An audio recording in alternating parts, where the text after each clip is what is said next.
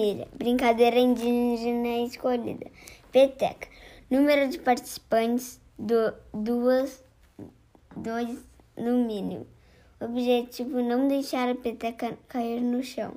A peteca é um brinquedo muito popular, feito com areia, couro e penas. O jogo de peteca colabora muito com a diversão e pode, e pode ser brincado com duas ou mais crianças.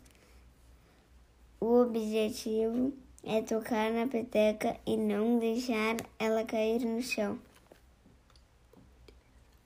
Boa diversão!